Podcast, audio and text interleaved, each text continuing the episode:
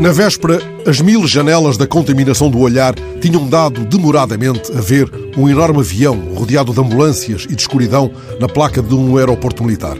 Fuselaria e luzes, sem mais. Não foram relatados sintomas de febre, tosse e falta de ar entre os mirones domésticos. Mas a grande central de contaminação do olhar dispõe de imagens a perder de vista caso se torne necessária uma quarentena de telepacientes. Ontem, as mil janelas escancararam um céu de sobressalto crepuscular. Um avião com problemas num motor e num trem aliviava combustível e volteava nos ares de Madrid, preparando aterragem de emergência.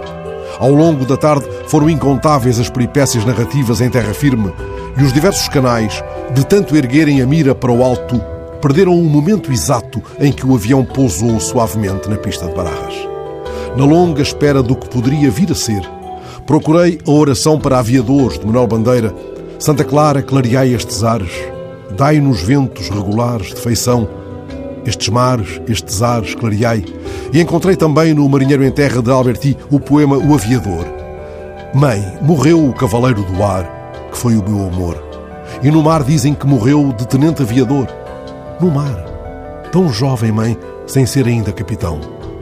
A noite foi caindo sobre as janelas abertas para perder aviões.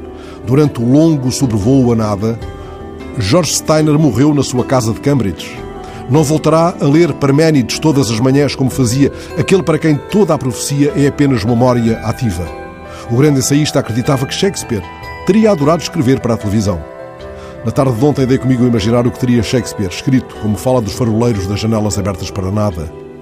Há mais mistérios entre o céu e a terra